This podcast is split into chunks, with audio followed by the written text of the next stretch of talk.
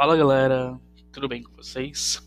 É, sejam bem-vindos ao podcast Todo Caos, que essa semana está sendo direcionado à redação do Enem, certo?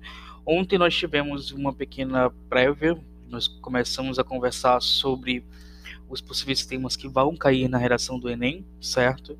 É, ontem eu prometi mais um podcast, mas acabou acontecendo diversas situações é, eu não consegui gravar, tanto que esse tipo de introdução ele vai ser gravado em duas partes para não ficar muito extenso, né? E já aviso de antemão que vai passar de 15 minutos, certo? É, daqui em diante, pelo menos. É, então eu acabei não conseguindo lançar os podcasts todos ontem. É, hoje eu vou gravar parte 1, parte 2 de tipos de introdução, e se eu conseguir, porque tipos de desenvolvimento é um pouco menor, eu lanço também é, os desenvolvimentos, tá ok? É, vamos lá.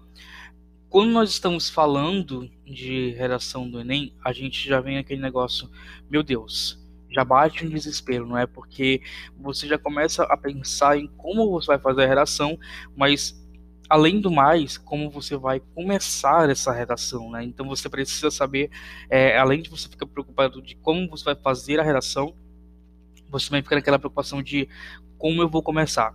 E é completamente normal, certo? Não saber como começar, até porque nós não sabemos o tema, embora nós tenhamos discutido ontem, tenha apresentado para vocês, na verdade os possíveis temas. Pode ser que nenhum deles caiam, pode ser que um deles caia, não, não sabemos, né? É, gente, ignorem minha família, por favor. Eles estão falando ali, mas ignorem ele porque a casa está lotada hoje. Os outros podcasts eu sempre gravo quando eles não estão, mas hoje não tem como. É, muita gente tem essa sensação de não saber por onde começar ou como fazer uma boa introdução principalmente na redação do Enem, que é uma das mais importantes, afinal de contas, ela é nível Brasil, né? ela é nível nacional, ela não é nível é, municipal ou estadual. Essa parte da prova, ela exige a produção de um texto do tipo dissertativo ou argumentativo, e isso está lá no edital, certo? Que ele vai ser um texto dissertativo ou argumentativo, ou seja, ele vai ter um formato de que apresenta uma introdução, um desenvolvimento e uma conclusão, que é por onde nós vamos começar pegando cada um por aqui, né? No caso, introdução primeiro, depois desenvolvimento e depois conclusão. É claro que eu não vou me prender somente a esses três, eu vou apresentar a parte prática também que vocês vão fazer e a parte gramatical se der também. Você vai precisar né, defender nessa redação uma tese uma opinião sobre o tema proposto, ou seja, você precisa estar disposto a debater sobre esse tema, a falar sobre esse tema sustentando com fortes argumentos. Gente, a gente vai ver esse negócio de fortes argumentos aqui na introdução, mas a gente vai adentrar mais, a gente vai falar mais aprofundamente, aprofundamente deles na, no desenvolvimento, certo? Porque você precisa é, ter argumentos, porque você vai estar convencendo uma outra pessoa. Inclusive, a gente vai ter um papo sobre como é, convencer o leitor aqui também, porque você precisa convencer o leitor. A relação do Enem nada mais do que é você convencer um leitor que você não sabe quem é, você não sabe a religião, você não sabe o, o, o pensamento dele, então se torna um pouquinho até mais complicado. É, utilizando recursos como é, recursos gramaticais que a gente encontra na coerência e coesão, que a gente vai conversar também sobre o que é coerência e coesão mais tarde. No final, será necessário elaborar uma proposta de intervenção social para o problema exposto no desenvolvimento do texto e que esteja de acordo com os direitos humanos. Isso aqui fica lá para a conclusão. É, parece difícil? Parece difícil. É, para ajudar nisso, eu vou dar algumas dicas de como a gente pode fazer, né? É, e a gente vai começar primeiro como o quê? Como fazer uma boa introdução. A introdução da, da redação do Enem geralmente está dividida em duas partes: contextualização e tese. A contextualização se trata de quê? É onde se apresenta o tema ao leitor. É possível começar definindo os conceitos principais, fazendo um percurso histórico, fazendo alusão e algum acontecimento recente. Há várias formas de se começar a redação, como quando queremos começar um diálogo. O segundo é, é vir a tese, né, que é um recorte da realidade ou uma forma de observar o fenômeno.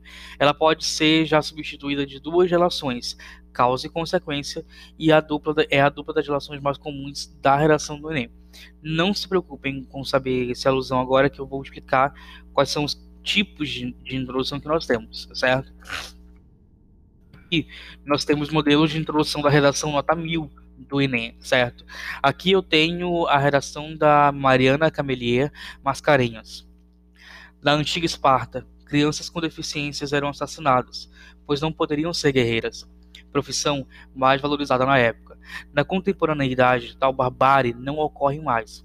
Porém, há grandes dificuldades para garantir os deficientes, em especial os surdos, o acesso à educação devido ao preconceito ainda existente na sociedade e a falta de atenção do Estado à questão. É, nós vamos ter ao final disso atividades 1 e atividade 2. A atividade 1 que eu vou passar é essa questão de saber identificar qual introdução está sendo utilizada aqui nesse nesse momento aqui nessas redações. Eu tenho redação aqui da Úrsula Gramskelly Haspark, redação do Alan Castro Namor, redação da Lorena Magalhães Macedo, redação do João Pedro Fidelis Beluto. É, então tenho é, várias atividades aqui. A 2 vai ser elaborar uma introdução baseada, uma não, porque a gente tem que parar em uma?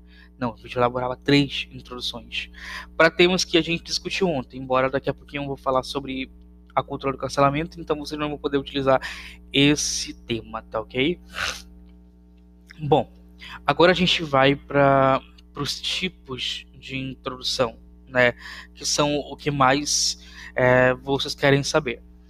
Eu peço que vocês prestem atenção porque nesse momento eu vou dar é, para vocês um exemplo. Eu vou começar lendo um exemplo para vocês, certo? E vocês já tentam identificar nesse exemplo por que essa introdução, certo? A primeira vai ser declaração. Já anotem aí. Primeiro tipo de introdução, declaração. Vamos lá para o exemplo. É um grave erro a liberação da maconha. Provocará de imediata violenta, violenta elevação no consumo o Estado perderá o precário controle que ainda exerce sobre as drogas psicotrópicas, e nossas instituições de recuperação de vacinados, viciados, não terão estrutura suficiente para atender a demanda. Por que, que ele usa essa declaração? Ele está dando uma declaração aqui dele, certo? Do ponto de vista dele, Lembrando que a gente vai utilizar sempre em terceira pessoa, né? a gente não pode usar em primeira pessoa, mas ele está declarando explicitamente o ponto de vista dele. Ah, professor, mas é. Eu tenho que declarar mesmo meu ponto de vista? Sim. É uma redação dissertativa argumentativa. E eles fazem essa redação justamente para ver é, se você consegue discutir sobre assuntos que você não está, vamos dizer, comumente acostumado a, a, a, ver normalmente, tá ok? Então, sim, você vai ter que ter a sua opinião sobre isso. É claro que eu vou ensinar para vocês daqui a pouquinho como também tirar uma nota mil aí. Então a declaração nada mais é que você pegar, declarar algo, né? Tipo, ele tá, ele tá aqui falando o seguinte: é um grave erro a liberação da maconha provocará de imediata violenta elevação no consumo e elevação no consumo. Essa aqui é a declaração dele. Depois ele explica um pouquinho o que acontece.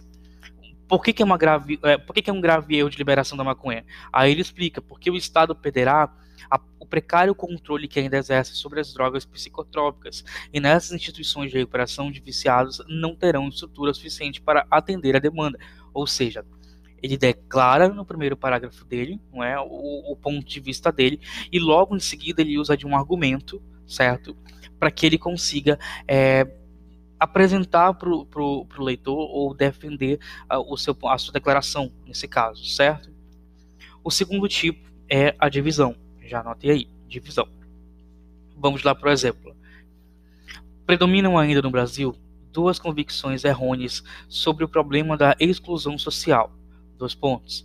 A de que ela deve ser enfrentada apenas pelo poder público e a de que a sua superação envolve muitos recursos e esforços extraordinários. Aqui eu não preciso explicar muito. Ele, tá, é, ele usa um recurso, na verdade, de divisão, que a gente consegue ver esse recurso de divisão aonde? Onde eu falei aqui, dois pontos, certo? Porque quando a gente vai falar algo, a gente vai apresentar algo é, dividido, a gente utiliza esse recurso dos pontos. Então, por exemplo, predominam ainda no Brasil duas convicções, ou seja, vai ser uma divisão entre duas coisas, pode ser três, pode, né, gente, três divididos é, e tudo mais.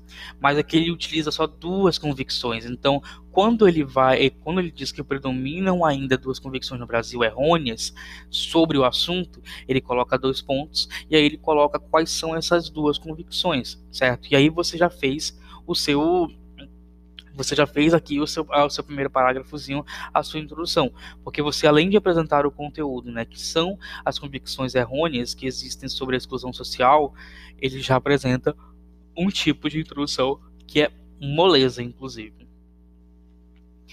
Terceiro tipo de introdução, definição. Vamos lá para o exemplo. O mito entre os povos primitivos é uma forma de se situar no mundo, isto é, de encontrar o seu lugar entre os demais seres da natureza.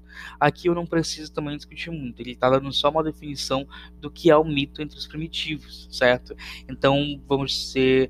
É, é como se você estivesse falando sobre um dicionário, por exemplo. É, vamos, vamos, vamos pensar que a gente está falando sobre. Uh, racismo. É, é um exemplo muito comum é o que é o racismo, né? Então, por exemplo, você já vai colocar o racismo, tarará, tarará, é isso, isso, isso, aquilo, é, entendeu? Você já começou a, a definir para mim, então, o que é o racismo, né? Então, tipo, definição nada mais é. Ah, mas é uma é um tipo de introdução fácil? É, né? Mas vocês sabendo a definição correta do que seja do que vocês vão falar, aí podem colocar. É, o quarto tipo de introdução. Uma pergunta. Vamos lá, por exemplo. Será que é com novos impostos que a saúde mental e saúde melhorar, melhorará no Brasil? Os contribuintes já estão cansados de tirar dinheiro do bolso para tapar um buraco que parece não ter fim. Aqui ele utiliza o recurso de apenas uma pergunta, né? Que é: será que é com novos impostos que a saúde melhorará no Brasil? Né? Esse tipo de introdução é muito comum. Gente, desculpa. Ela é muito comum, certo? É, só que há riscos nela. Porque muita gente faz esse tipo de introdução ele faz esse tipo de pergunta. Não importa se você vai colocar o parágrafo inteiro só de uma pergunta, de duas, três, ou, ou fazer só de perguntas, mas vocês têm que ter cuidado, porque vocês não vão responder é, essas perguntas na introdução. Vocês vão responder essas perguntas no desenvolvimento, certo? Colocando os argumentos. E não pensem que vocês vão utilizar essa pergunta aqui só para dar um impacto, pá, e chamar a atenção do leitor e depois perder ela no rolê. Não, você precisa em algum momento responder. E esse momento de responder, se você não for responder essas perguntas todas que você fez, ou pergunta que você fez é, na introdução, você deve encaixar essas respostas ali no desenvolvimento, tá? É bom lembrar disso. É a mais fácil? É a mais fácil? É, mas é a mais perigosa, porque quando chega lá no desenvolvimento, você já quer falar sobre outras coisas e tudo mais, e aí você já, já se perde no personagem. E não, você não pode esquecer da pergunta no rolê que você fez na introdução. Quinto tipo de introdução: comparação. Vamos lá para o exemplo. O tema da reforma agrária está presente há bastante tempo nas discussões sobre os problemas, sobre os problemas mais graves que afetam o Brasil numa comparação entre o movimento pela abolição da escravidão no Brasil no final do século passado e atualmente o movimento pela reforma agrária, podemos perceber algumas semelhanças. O que, que nós temos aqui? É, na verdade, comparação ela tem muito a ver com a outra, o outro tipo de introdução que é o, o, a oposição, que é a seguinte. A comparação é quando você vai pegar duas situações, certo? Por exemplo, comparar A mais B e vão tentar achar uma semelhança né, entre essas duas. Você não vai achar. Pode ser que você ache um ponto negativo como semelhança das duas? Pode ser. Mas você vai ter que trabalhar um pouquinho e apresentar o ponto de vista que você apresente as semelhanças entre elas, certo? Não pode ser uma coisa que nem a próximo, próximo tipo de introdução, que é a oposição. Então, comparação, você vai literalmente pegar e fazer esse tipo de coisa, tá ok? Oposição, próximo tipo. De um lado, professores mal pagos, desestimulados, esquecidos pelo governo. De outro, gastos excessivos com computadores, antenas parabólicas e aparelhos de videocassete, certo? Aqui nós temos du duas situações, certo? É, e aí você vai colocar elas de forma oposta, diferente da comparação que você pegou e achou uma semelhança. Aqui você vai colocar ela como se fosse tal situação versus outra situação, certo? Não tem nada de semelhante entre as duas. Então você vai ter que colocar de uma forma oposta. Por isso, oposição. Próxima, alusão histórica. Exemplo: após a queda do Muro de Berlim, acabaram-se os antagonismos leste e oeste e o mundo parece ter aberto de vez as portas para a globalização as fronteiras foram derrubadas e a economia entrou em rota acelerada de competição. Aqui ele já começou com um fator histórico, certo? Que é a queda do Muro de Berlim. Então, precisamos ter cuidado com isso aqui, certo? Porque você precisa falar, se você tiver um conhecimento muito abrangente sobre história, beleza, comece aí, correlacione e tudo mais. Mais alusão histórica é isso, você pegar um fato histórico e colocar na sua introdução. Lembrando que ele tem que fazer sentido e nexo com o que você vai apresentar, né? Porque você pode colocar uma alusão histórica a um fato que aconteceu que está ligado a um outro fato que tipo não tem nada a ver com o tema da relação e isso é fuga de tempo, tá ok? Frase nominal seguida de explicação. É o próximo. Uma tragédia. Essa é a conclusão da própria Secretaria de Avaliação e Informação Educacional do Ministério da Educação e Cultura sobre o desempenho dos alunos de terceiro ano do segundo grau submetidos ao SAEB. Aquele usa a frase nominal como se fosse uma exclamação, uma tragédia. E logo em seguida ele explica por que uma tragédia. Também é um tipo de introdução muito fácil de se colocar, certo? Porém, você tem que tomar cuidado para não ter uma fuga de tema aí. A adjetivação é a mais fácil, né, equivocada e pouco racional. Esta é a verdadeira adjetivação para a política educacional do governo. Aqui nós temos uma coisa bem importante que a gente tem que observar nas outras também. É, ele colocou o uso de adjetivos, né, que é equivocado e pouco racional, e logo em seguida ele explica o porquê equivocado e irracional, ou o que é equivocado e pouco racional, certo? Lembrando que eu falei aqui, ó, equivocado e pouco racional. Esta é a verdadeira adjetivação para a política educacional do governo. Aqui ele utiliza a palavra adjetivação, né, também para mostrar qual é a introdução que ele está fazendo, certo? Citação. As pessoas chegam ao ponto de uma pessoa morrer e os pais não chorarem mais, trazerem os mortos, virarem as costas e irem embora. O comentário do fotógrafo Sebastião Salgado falando sobre o que viu em Ruanda. Aqui, para quem sabe que é citação, né? É, é no estilo citação normal, certo? Você vai pegar exatamente as mesmas palavras, certo? Do, do autor e colocar aqui depois referenciar ele, né? E no caso, é o fotógrafo Sebastião Salgado falando sobre o que viu em Ruanda. Próximo. Exposição de pontos de vista. Vamos ao exemplo.